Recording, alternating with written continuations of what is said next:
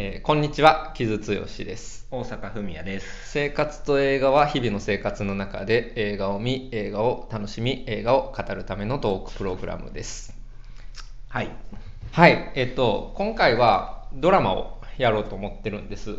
で、はいえっとノーマルピープル、まあ、ずっと何回も俺が推してるてきた作品で、で、まあ、一時期日本で見られへんなってて昔 AppleTV で見れたんやけど、まあ、いろいろ移って権利がで今、えっとスターチャンネルで配信がされたので、はい。まあ、この機会にえー喋ろうと思ったのとあと僕もあの、つえー原稿書かせてもらって CINRA で、えーまあ、これは結構解説中心の記事やけど、ノーマルピープルについて、まあ、紹介するっていうコラムを書いているので、まあ、これの概要欄にリンク貼ろうかなと思うんで、まあ、いい機会なんでノーマルピープルの話をしたいなと前々から思っていたんですが、はい。ちょっとその前に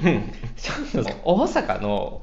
恋愛観を聞いときたいなと。それなかなかいきなりやな。あの、で、で、いや、これ、あの、まあ、我我々のパーソナルの話なんで、興味ないっていう人は、あの、概要欄に何分から作品の話してますって 書いとこうと思うので、まあ、そこまで飛ばしてくれたら全然いいんですけど、はいや、なんか、いや、あの、恋愛ドラマとか恋愛映画の話をしたくて、俺が。うん俺、何の時か忘れたんやけど、うーん、あれかな、ウエストサイドストーリーの時かな、うん。なんか大阪ってそういえば恋愛映画とか恋愛ドラマとか興味ある人やったっけと思って、うん。って思って。ままずそこどう？興味あるよ。あそう、うん。それはなぜですか？それはなぜ？それはなぜ？いやあのね。えさ、難しいじゃあだからね恋愛ドラマとか恋愛映画とかってあんま大阪好きじゃないんじゃないかなと思ってたんやんか。俺ちょっと。それ好きじゃないっていうのはだいぶ決めつけやと思う。いやしもっと決めつけを言う。と、うん。大阪恋愛に興味ないんじゃないかなと思って。それはさ、それは反応してください。いや、それはさ、あの、恋愛に興味ありすぎの傷に言われたら、それはまあ、うん、そうなんかもなって、こう、対比、そ相対関係で言うと、そうなってしまうかもしいれない。やっていうのは、うん。この私たち20年近い付き合いですけどいわゆる恋バナとかしてなかったと思うねあんまり傷の話は聞いてたけどな。で今さそれこそ俺の女子の友達とかそうもう死ぬほどしてるわけ、うん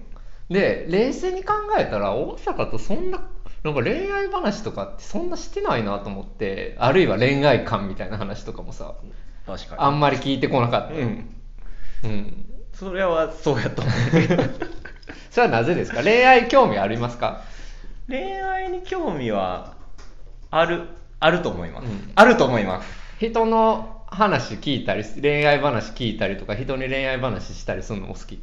人の恋愛話を聞くのは嫌いではない。うん。好きでもない。好きかどうか、大好物かっていうとそうではない。はいはいはい。もう俺なんかさもうさ喫茶店とかレストランとかでさ隣の人がさ、まあ、女子2人とかおったりとかしてさ、恋バナ聞こえてくるやん。もう超聞くもん、まあ、それは、あんたはそうでしょうよ。それ聞く？聞かない？え？いや、まあ確かに、うん。そその、キャッキャ言ってる、うん。恋バナをしてる人たちの会話を、うん。あの、盗み聞くのは、うん。それはみんな好きなんじゃないの？いや嫌いな人もおるよ俺の知り合いとか全然。全然興味ないみたいな。うん。うん。まあそんな日全然知らない赤の他人の恋愛話の何が面白いみたいな人もいてる、まあ、そうか。うん。なるほど。うんそれを聞くの？すすごいこうだから率先して聞き目を立てるっていうわけではないけど、うん。まあ、耳に入ったら聞聞いてしまうのはそう。かもはいはい、うん。なるほどね、うん。いやだから大阪の恋愛観とかってさ俺20年以上え20年近い付き合いのに知らんなっていうのをさ。ごめんそれで言うと、うん。恋愛観ってどういうふうに話をすればいいのかが分からへん時点で俺はもうあかんのかも 自分の恋愛観をどういう切り口で語ればいいのかが分からんからその辺から指南してもらわないと。いや知らんも何もさ いやあなたとかどう思うのかみたいなリレーションシップについてどう思うのかとかさ。そういう話を普段人ともあまりしない。普段人ともしない。いやそんなことはないよ。ああそう。まあでもそれがこう恋愛に限ったリレーションシップの話なのかどうかっていうとそうではないというか恋愛以外の人と人とのリレーションシップの話はよくするはあ、はあはあはあはあ、なるほど、うん。まあ、それは友人のかとの関係とか同僚との関係とか、家族との関係っていう話はするけど、うん、自分の中のトピックとして、うん、まあ、確かに恋愛っていうリレーションシップっていうのが、うん、今のリアルな体験としてはないから、あんまり話題にはならない。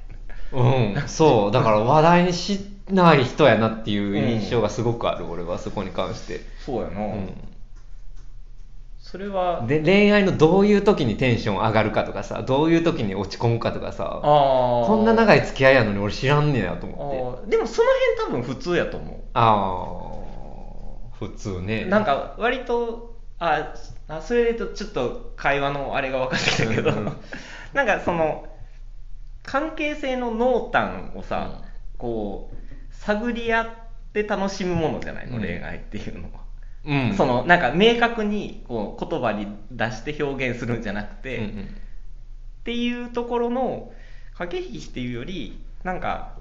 ギャンブルに近いというか、うん、なんかうまくいくこともあればそうじゃない時もあって勝手な思い込みのもとに行動して、うん、それが関係性を疎遠にしたりだとか、うんうん、近づけたりっていうのをを、まあ、楽しむというかっていうのにドキドキハラハラする関係性なんかなとは思ってるけど。うんそうね。いやそうやね。いやだからそういうねなんかそのどういうもう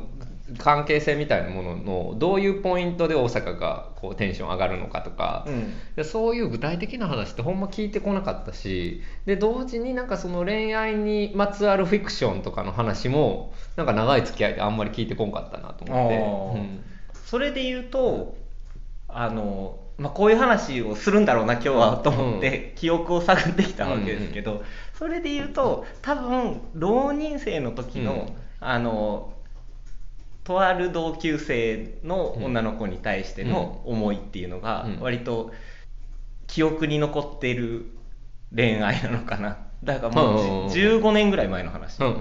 えその時とかってさ例えばさ過剰に恋愛ドラマ見たりとかさ恋愛小説読んだりとかラブソング聞いたりしたその期間。それはない。ないんや。えそういう盛り上がり方するの？そう俺はそう。俺はもう確実にある。あそうなん確実にあるし今は恋愛してないですけど私、うん、うん、あの恋愛っていうかもう、まあ、パートナーいてて、うん、あの別にまあ安定まあ安定っていうかあの普通に暮らしてるけどときめきはしてないんですよ、うんうん、でもときめきの渦中とかはもうマジでもう毎日ラブソング聴くみたいな。それはないか、うん、いやだからさ俺さなんか数年前にさなんかドリカムに関してさなんかこう音楽評論家たちが音楽的な観点でなんかこう批評するみたいなさちょっと一瞬ネットの,、あの流行りがあってさ。でもそれは大事なことだと思う一方でさ、うん、ちょっとけって思うところもあってさドリカム語るのは失恋ソングで風呂場で一人で泣いてからにしろやみたいな感じがちょっとあんのよ。そうですか？そうですか。今回ね。そういうことやと思うんでそういうことじゃない。えそんななんかあのわからん。それで言うと、うん、そんなになんかマックスになんかこう、その恋愛に合わせて感情が、そんな音楽の聴くとかっていうところも含めて、振り切ってたりするかっていうと俺はそうではない。うん。ロマコメとかもそんな見ないよね。そんな見ない。やろ。う、うん、いやだからやっぱそこは違う結構あると思うねんな、うん、うん、いやそれはあると思うのよ、うん、そう、だからもうめっちゃだから前振り長くなったけどいや大阪に恋愛映画とか恋愛ドラマ見てもらって、果たしてどう思うのかっていうのを、あのこの番組でやっていきたいと思うんですよ。折に触れて。折に触れて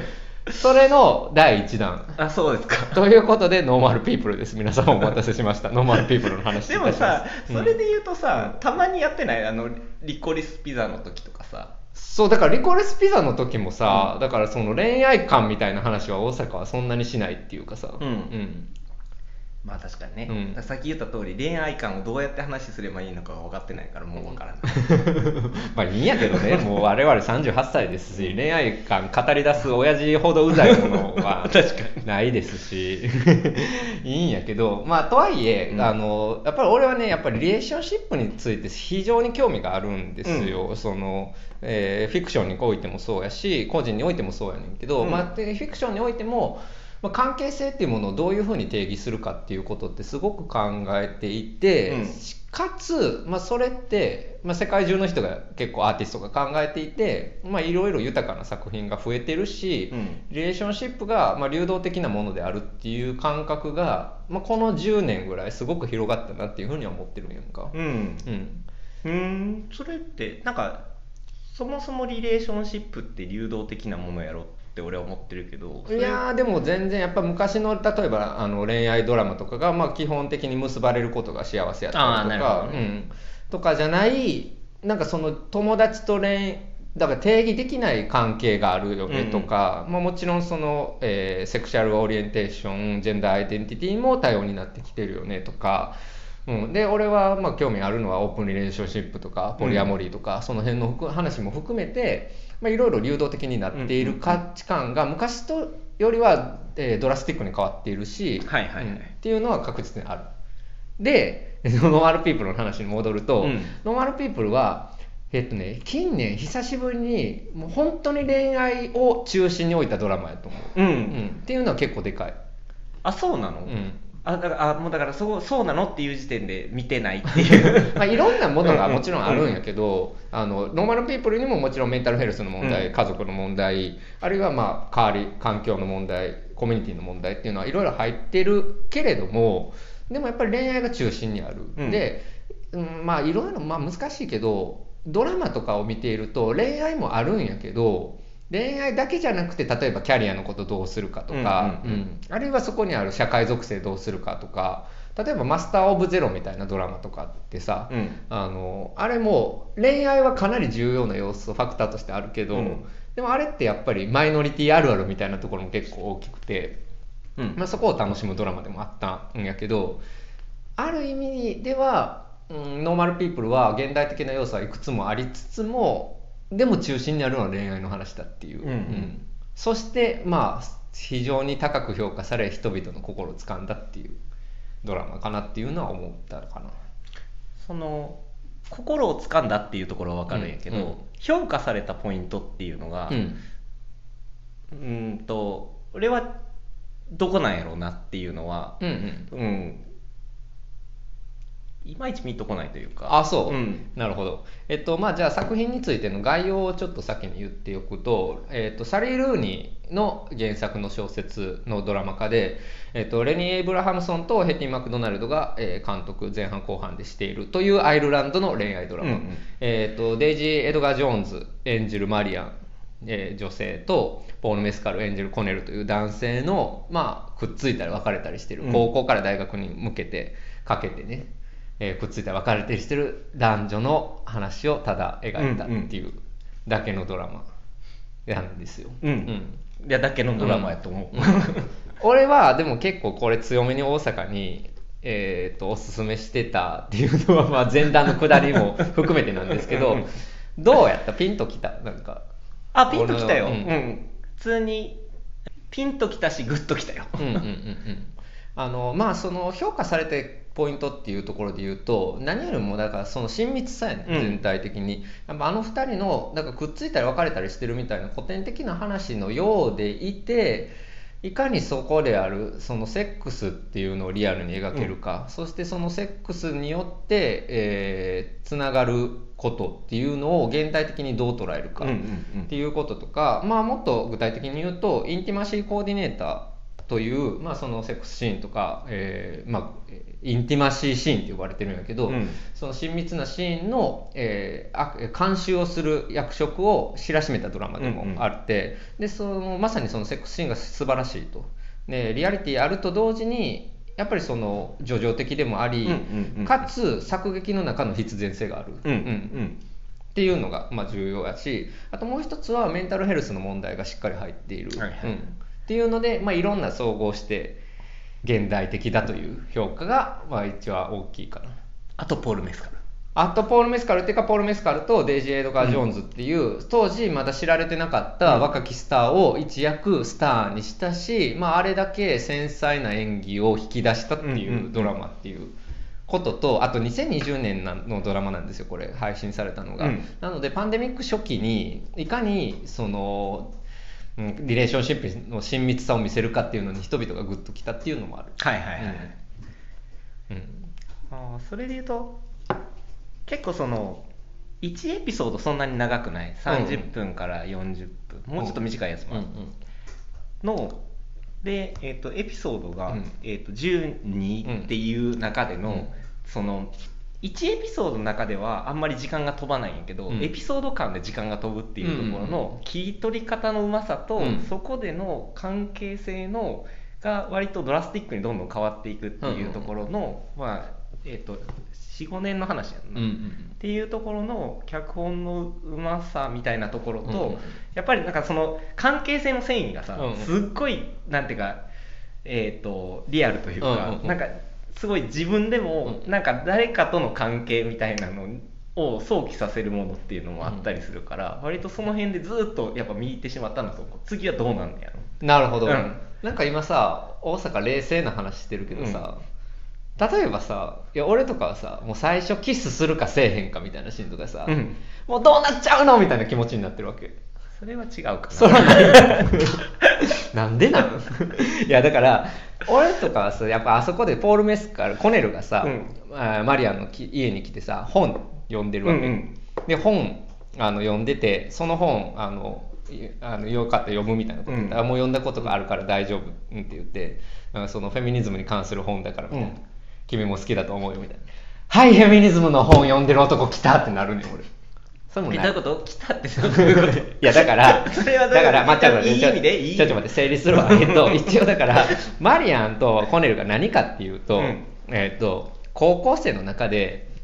その高校っていう狭い社会ね、うん、狭い社会の中で立場が違う男女なんですよ。あ、そうそうそうそう、うん、えっ、ー、と、マリアンの方は、まあ、優等生やけれども、まあ、すごく反抗的、あの、家庭が荒れてるから、うん、まあ、それの事情もあって、まあ、すごく反抗的な態度を大人にも見せてしまう。で、一方のコネルは、えー、ゲイリックフットボール、アイルランド式フットボールの、うん、まあ、花形選手で、まあ、本人はすごくシャイな優しい男の子やねんけれども、まあ、周りからは人気あるって言って、うん、まあ一昔前やったらまあスクールカーストみたいな感じで言われたら上と下みたいな、うん、コネルが上やねこの場合は。人気者っていう感じのその立場がふた違う2人が惹かれ合うっていう古典的な話でもあるんですよ。恋愛ドラマとしては。非常に。ね。うん。うん、で、まあ、少女漫画とかのお約束としてまあなんかその、まあ、パッとしない私がなんかクラスの人気者と結ばれるとか惹かれ合うとか、まあ、そういうのって少女漫画の一つの古典のパターンでもあって、うん、でそういうのを踏襲してるとも言える。ただそこで惹かれ合うのが文学っていうポイントでかつその彼が読んでたのがちゃんとそのジェンダーイシューとかも、うん、にも理解がある男性だっていうことがそこで分かるわけですよ。はいそうですよねってなるやん。なんか全ての恋愛ストーリーをなんか背負って語られてるようでさ。重いんやけどなるほど。ちょそそこはそこまで来る待って待って待ってそこまで来るじゃあえなるほど。そだからドキドキとかもあんまりしないってこと？あ割と冷静に見てた。なるほどね、うん、あのさ2人がさだから、まあ、キスしてさだからその服脱ぐみたいな話になるよ、うん、でいやここでは無理でしょみたいな感じで、うん、じゃあ次会った時にみたいな話になるやんか、うんうわー次どうなんのってなれへん。あそこでエピソード切れたりするやん。それがん？エピソード2の？2うん、そういやまあどうなんのと思うけど、うん。ああどうなんのっていう感じではない。えじゃあさコネルがさなんかその、えー、マリアンとさ付き合ってるの秘密にしててさ、うん、でもう秘密にするがあまりあの別の女子と建前上は付き合うみたいになるやんか。うんあのプロムに行くみたいなやつ、ね、そうそうそうそうもうやめてってなれへん。それはもうやめてってなった。なった。そこはなった。なるほどね。そっか、まあ、それはやったらあかんっていう感じの、うん、だからそこのそうなんか割となんていうかな。やっぱ恋愛ものって一喜一憂することにどれだけ盛り上がれるかみたいなところは俺はある。えそれってさ、うん、このノーマルピープルの見方っちゅうのも変やけど、うん、を見てる人たちって割とさドラマ的にはさ、うん、まあ割と撮り方も含めて淡々と割と2人の、ね、感じが描写されるからさ、その全員が全員さ、うん。わーキャーってなる。いやてかなってないと思う やんな。よか前半は前半は結構なりますよでもあれは、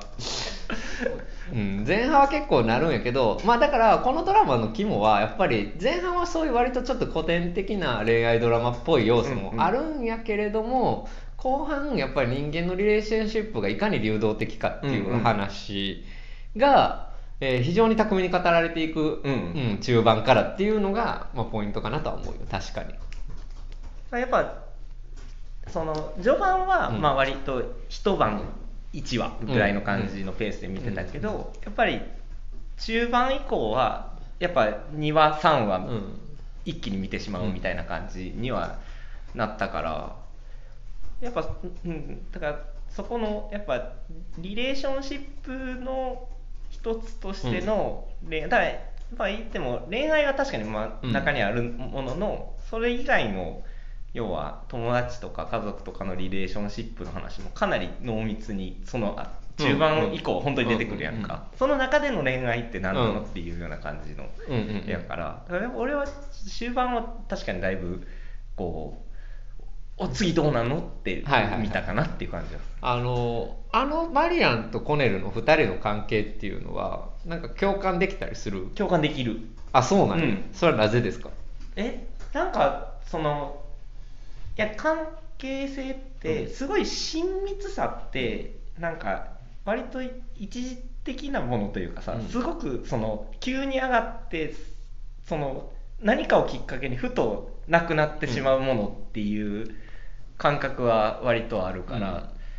だからそのテンションのあ上がり方と、なんかふと切れてただ長いじ時間の後にまたふと何かをきっかけに復活するっていうのは自分の経験としてもすごい納得感があるというか、うんうん。だから割とそこに関してはグッとくるというか、あのうんうんうん。うん理解できるかシンパシーを感じるっていうところ、なんかまああの2人に関しては付き合ったり別れたりを繰り返すは繰り返して別にそれぞれ恋人を持つっていうことは結構あるんやけどあのただこれやっぱり俺結構逆に言うと運命の人はいるっていう話でもあると思うやんか。ああそう。うんなるほど。だから付き合ったり別れたりとかしても、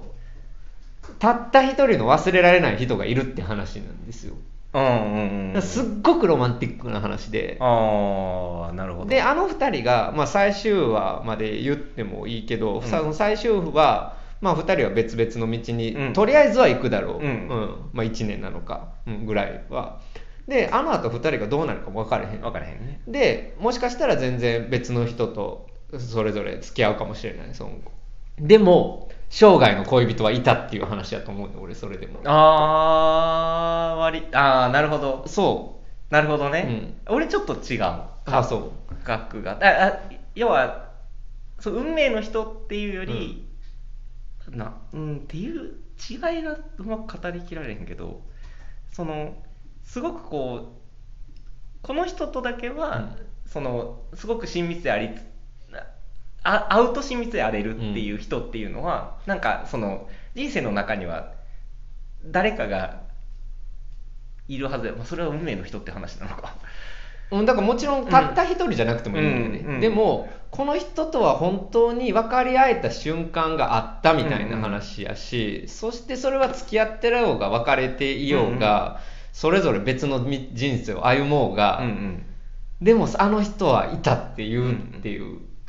感覚。ああちょっと傷はさ、うん。ちょっとその運命の人っていうとさ、うん。傷の話的に言ううん。と割とスピリチュアルな話を思い浮かべてしまうから あれなんやけど、うん。まあでもそこを抜きにすると、うん。確かにそういう人とまあ出会えたことによって、うん。自分の今の人生があるしっていう話っていうのは確かにそう、うん。それが主題にあるっていうのは分かる、うん、っていうねだから俺はすっごくロマンティックなドラマだと思う。やっぱり、ううんんなるほど、うん。俺はなんかどっちかっていうとそのそこの関係性もそうやし人生の中で人との関係性ってすごく濃淡があったりとか、うん。急にふともうであ合わなくなってしまったりだとかっていう、ある意味運命なのかななんかそのまあねそれって運命っていう言葉が、まあ合ってるかは分からへんけど、俺はすぐそれは縁っていう言葉で片付けてしまうんだけど、うんうんうん。でもなんか人が何を縁と感じるかっていうことって俺やっぱすごく興味があってでかつそれは恋愛に関しても思うんやんか。そう、うんうん。であのまあここの、まあ、ちょっとその話に行く前にセックスの話に行く前にちょっとまあ恋愛についてもね例えばその、お互いの環境によってすごく左右されるやんこれって、うんうん。うんうんで、まあ、だからマリワンが大学行ってさまあ派手な人たちとつるみ出して、でそして、まあ、ダブリンっていう都会、まあ、都会ってほどでもないんやけど、ダブリンって。でもダブリンに馴染まないコネルはちょっとこう家にこもっていってしかも、まあ、マリアンにちょっと気遅れを感じるみたいな、うんそういうふうにだからかん2人の関係性がそのそれぞれのその当時置かれた状況によって変わっていくっていうのってめちゃくちゃリアルやし、うん。そしてそれがまあよく描かれてるやんか、うんうん。でもマリアンがなんかああいうなんていうんかなちょっと、まあ、コントローリングな男たち支配欲が強い男たちと付き合っていくのとかは彼女自身のそのメンタルの問題が実はあったのだっていうのが、まあ、後半になって分かってくるし、でその中でコネルも自分のその繊細さみたいなものを再発見していくっていう。こともあるしでもっと言うならコネルは自分の才能を見つけてくれたのが何よりもマリアンだったっていう話もある、自分の文学の才能をね。っていうそういういろんな他の要因とリレーションシップが絡み合ってるっていうのはうん。非常にリアルだと、う。ん、思うんやんか。なんかそこら辺の描き方はすごいうまいドラマやなっていうのは思って俺も。とそれっていうとさやっぱあの世代うん。10代後半18ぐらいから20代前半までって割と自分のことにすごく忙しいうんうん。ところであって人に対しての配慮ってあんまりこうできない。俺もできなかった人やったんやけど。の中で割とその自分の割とあまり気にしてなかった一挙手一投足が、そのリレーションシップに対して割と大きな影響を与えてしまうっていう、でそれがだからやっぱ環境だったり状況だったり、うん。自分のシチュエーションゆえに、うん。その悪気がなくてやってしまったっていうことが、とある人との関係を疎遠にしてしまったりだとかっていう、っていうことが起きるっていうのがドラマの中ですごくこうパンパンパンってこうナチュラルに配置されてるっていうのも割とうまいなと思って、うん。でそれが結構あやってもうたなみたいな、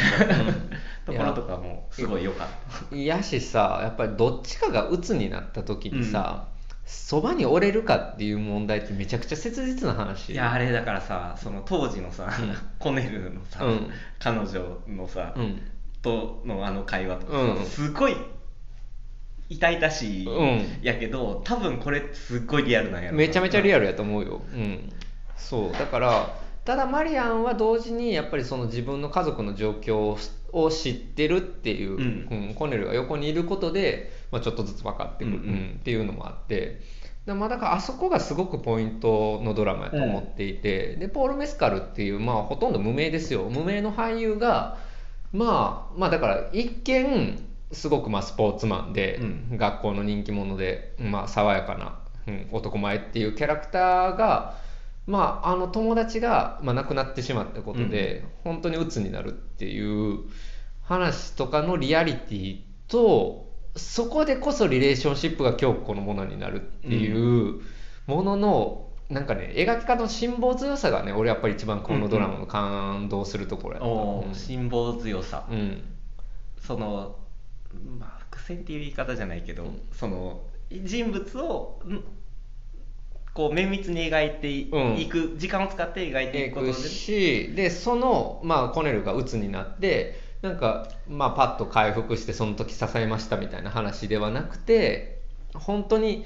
ななんていうかなその、ね、人間関係っていうのはじっくり時間をかけて作るしかないんだよっていうことを、うんうん恋愛ドラマでやってるっていう感じがすごくする。あれでもそのコネルが鬱になった友達の死のその友達自体とコネルとの関係っていうのも、うん。っていうのもすごいリアルやなと思って、うんうんその高校の時にまあその同じグループにいて、一応仲いい人ってことになってたけそどうそうそうコネルとしてはそんなにそのすごい心を許せるうん。人でもないけど、今振り返ってるそうそう、ん。向こうはすごいこう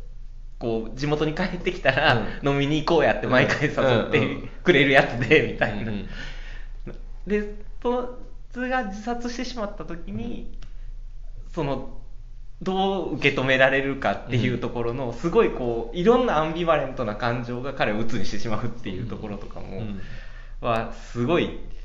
なるほど リアルやねと思って。そうそうそう。でコネルに関して言うとさむしろ高校のあの時のグループってちょっと居心地悪かったと思うのうそうそうそういわゆるまあホモソーシャル的な、うん。なんか野郎どもの中にはむしろシャイな文学少年やった、うん。うんコネルは会ってなかったっていうことやねんけどでもその友達がまあ悲劇的なことになってしまってそれで自分が鬱になるっていう話とかって、えーまあ、めちゃくちゃリアリティあるしその時誰がそばに入れるかっていう問題って本当に切実やなと思うよ。うんだからそれやしこれがやっぱり2020年のドラマやったことを思うと、うん。みんながやっぱ心細かった時にどういうふうにじゃあ人と支えられるかっていうところを、うん。まあそれは偶然っていうところもあるんやけどすごくまあシンクロしたドラマやったなっていうのはすごく思うし、まあ、それが、まあ、もしかしたらパンデミック関係なく、まあ、なんか時代のテーマやったんかなっていう感じもすごくする、うんうんうんうん。っていう話、なるほどね、うん。がまあそう一番評価されてるところかな。うんうんうん。うん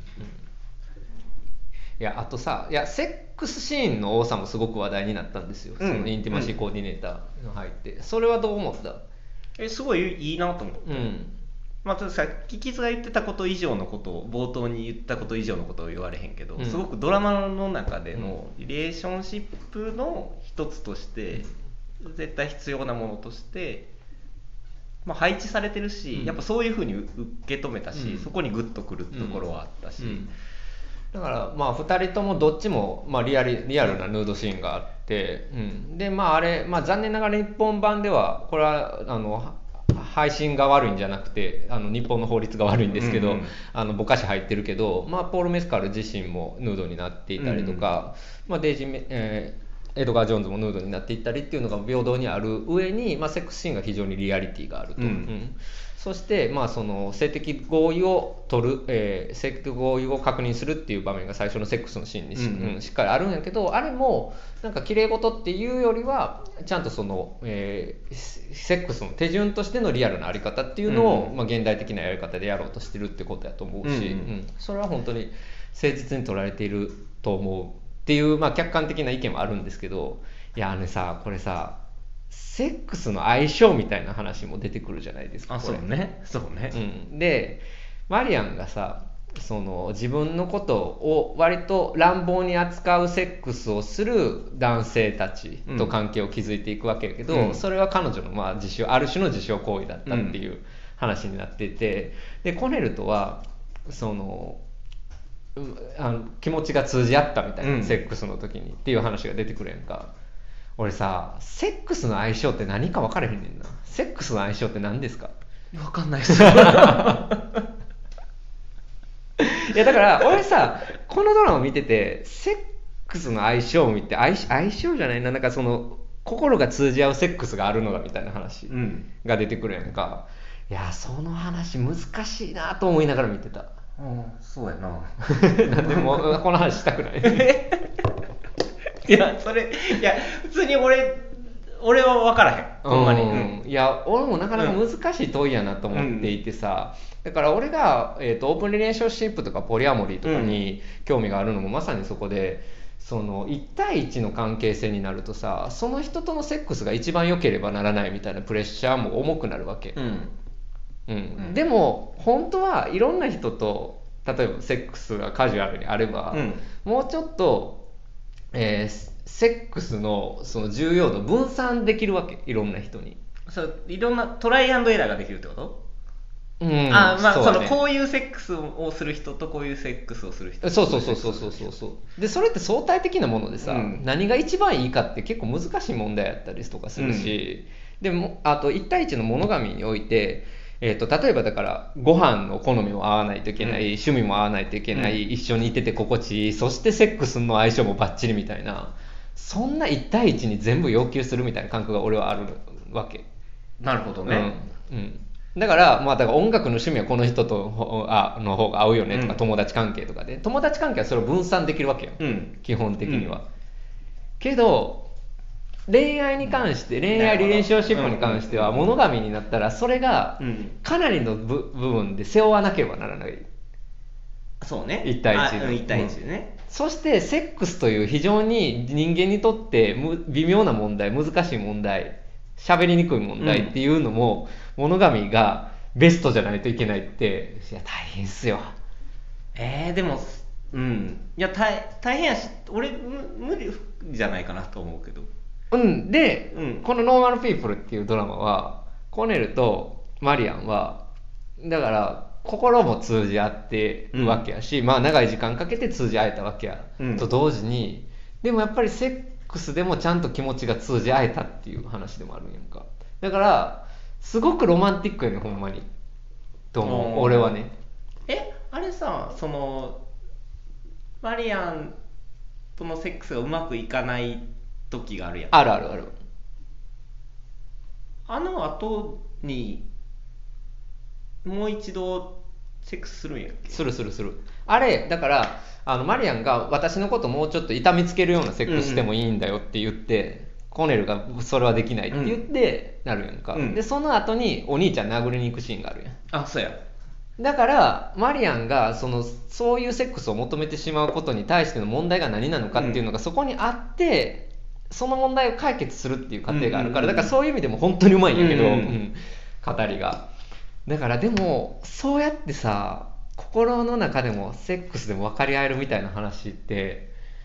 ある意味、まあ、美しいけど、うん、まあそこがまあでもロマンチックやとすごくロマンティックな話、うん、ファンタジーとは言わないけども、うん、なんかそこがなんか恋愛ものとしてはあまりにも美しすぎる部分でもある。なるほどね、でそこの美しさをまで描くドラマはあんまりなかったと。そうやね、うん。このリアルな形で、うんやし、まあ、そこが人をときめかせた部分もあるんじゃない？やっぱり、うんうん。うん、俺のセックスに対する考え方はもうちょっと違うけどやっぱり、うん、もうちょっと分散させてもいいと思うし。だから人生のパートナーとセックスの相性が最高じゃなくてもいいと思ってるから俺。うん、うん、そうやね、うん、っていう話 っていう話。話をノーマルピープル見ながらすごく考えたっていう話なんですけど、うん、どうやった総じてドラマとしては。まあ、俺の話してきたポイントはそういう感じかなって感じやけど。えー、そうしてもう一回見直したいなと思って。うん。でしかも妻と見直したいなと、うんうんうん、っていうドラマでは、うんうんうん、まあでも見直す上で難しいなと思うのはだからやっぱり人生の中でのこうとある一人の人間っていうか、まあ、とある一人の人間たちとのやけど、うん、そのリレーションシップの変遷みたいの前ちょっと話したけど、うん、割とそのある程度長いスパンの中で人と人との関係性が揺れ動いていくっていうそれはまあその恋愛家族に限らず友人とか組織の中でみたいなののドラマが割と最近すごく好きで、うんうん、で、まあ、なんっけマリーストーリーとかっていうところで描かれてるのを割と、それを冷酷に冷徹に描いていくっていうだったりするから、そういうのが好き最近好きやから、うんうん、その観点ですごくしかもその12話30分っていう長いけど短い中ですごくこうも求めてるものっていうかそのその今フォーカスしてる好きな好きなものっていうかすごく興味があるものっていうのが、すごく的確に描かれてるなっていうところがあったので、割ともう一回見たいしいいドラマやったなと思ったけどなんかそれってあんまり評価してないように聞こえるな。うんうん、好きでした？あ好きでした好きでした、あやし、まあ、やっぱりポール・メッカルと、うんえっ、とあのマリアンの、うん。ジー・エドガー・ジョーンズ、うん。もうあの二人が最高やったの最高やったいや、よかったよね、だからやっぱりなんか、本当に一生に一度の役があるっていう感じが2人ともしたよね、すごくね。うん。まあ、コネルっていうか、あのポール・メスカールに関しては、もちろんアフターさんも素晴らしかったし、えーデイジー・エドガー・ジョーンズに関しては、あのザリガニの鳴くところっていうので主演もやったりもしてますけれども、やっぱりなんか2人にとって、うん、一生に一度の役やったんじゃないかなと思うか感じはするよね。まあだから結構あまあ正直だからあの二人をいつまでも見つめ続けたいなって思ってしまうよね、最後、うん。でそうやね、やけどまあ最後の終わり方とかもすごいいいよな、うん。だから本当にさあそこで2人がまあある意味、まあ、一時期かもしれへんけど別々の道にあるっていうのももう確固たる信頼ができてるからいけるのだっていう話でもある。と同時に先に何があるかわからんっていう感じもあるし、まあなんかある意味永遠の別れになる可能性もあるよねっていう、うんところも良かったよね。だからそれさえそれを覚悟してる2人っていう感じのうん。終わり方では。そうそうそう。うん。それにさこう大阪はさうっとりしたりはしないんですか？あそれはちょっとうっとりしたようんうっとりしたのと、うん。やっぱ切なさの両方を感じる、うん。そうね切なさすごくあるよね、うん。うん。でその相手のことをを一番理解してる自分だからこせこそ出せる、ん。要は相手に対しての要は結論というか。そうそうそうそう。っていうのをやっぱっていうのがやっぱその関係性の一番その親密なところで出たのがまあ1年なのかその先もうずっとなのかも分かんないけど別れだったっていうのが。うんうんうん。そうやな、いやだからあれでもやっぱほんま俺はねだからそういう意味も含めて、特定の誰かがいるのだっていう話に見えてんな人生において、あー。なるほどね、うんまあ、それは一人なのかうん。複数なのかわからないけれども、まあその運命の人的な話ではないとしてもそれはあるとは思う、うん。その俺俺もそれは信じてる、うん、なるほどね、うん。いやだから,、そうん、だそれをねすごくやっぱりこう美しい、まあ、静筆な形で見せてくれるドラマやったんじゃないかなっていう感じがする。うんなるほどね、その関係性の濃淡みたいな話とうん。もう一つっていうか、うん。その中に潜んでる重要な要素としては、まあ、それはそうやな、うん感じはします、うんうんうん。うん。だからあそこで、まあ、それこそマリアンの関係とかでさ全然大事な友達じゃなかったみたいな話とかも出てくるとか、あの辺のリアリティとかもすごくあると思う。かるわかる。なんそうそうそう、うん。自分の人生にとって大切な人じゃなかったの、この人みたいなこととかってふ結構まああるわけですようん。残酷な話やけど、うん、なんかそういうところも含めてやっぱり人間関係っていうのをまあうまく描いていたドラマかなというところですね。はい。はい。いやというわけで、まあ、そういう感じで恋愛ドラマ恋愛映画今後もちょっと見ていってほしいな。はい。次ちょっとある結婚の風景見てくださいね。あ現ある結婚えど現代版の方、うんオスカー・アイザックとジェシカ・チャステインの方。あわかりました、じゃあ次のあの課題 課題曲はそれで。はい。っていう感じで。まあちょっとあの僕が結構今日は暴走してたと思いますけれどもまあちょっと恋愛会いろいろや今後もやっていこうかなと思います。はい。ですね。えっとじゃあ1個告知させてください。えっとこれえっともうこれが配信されてる頃にはもう終わってると思うんですけれどもウェジーでやってる僕がホストのオンライントークイベント「えー、木津剛の映画お茶会」のボリューム3、えーバービー終わってるはずです。萩原麻里さんとやっているやつが、えーそれは結構いろんな話に及んでいると思うのであアーカイブで聞けるのでよかったら聞いてみてください。バービー見に行く？見に行きたいねんけど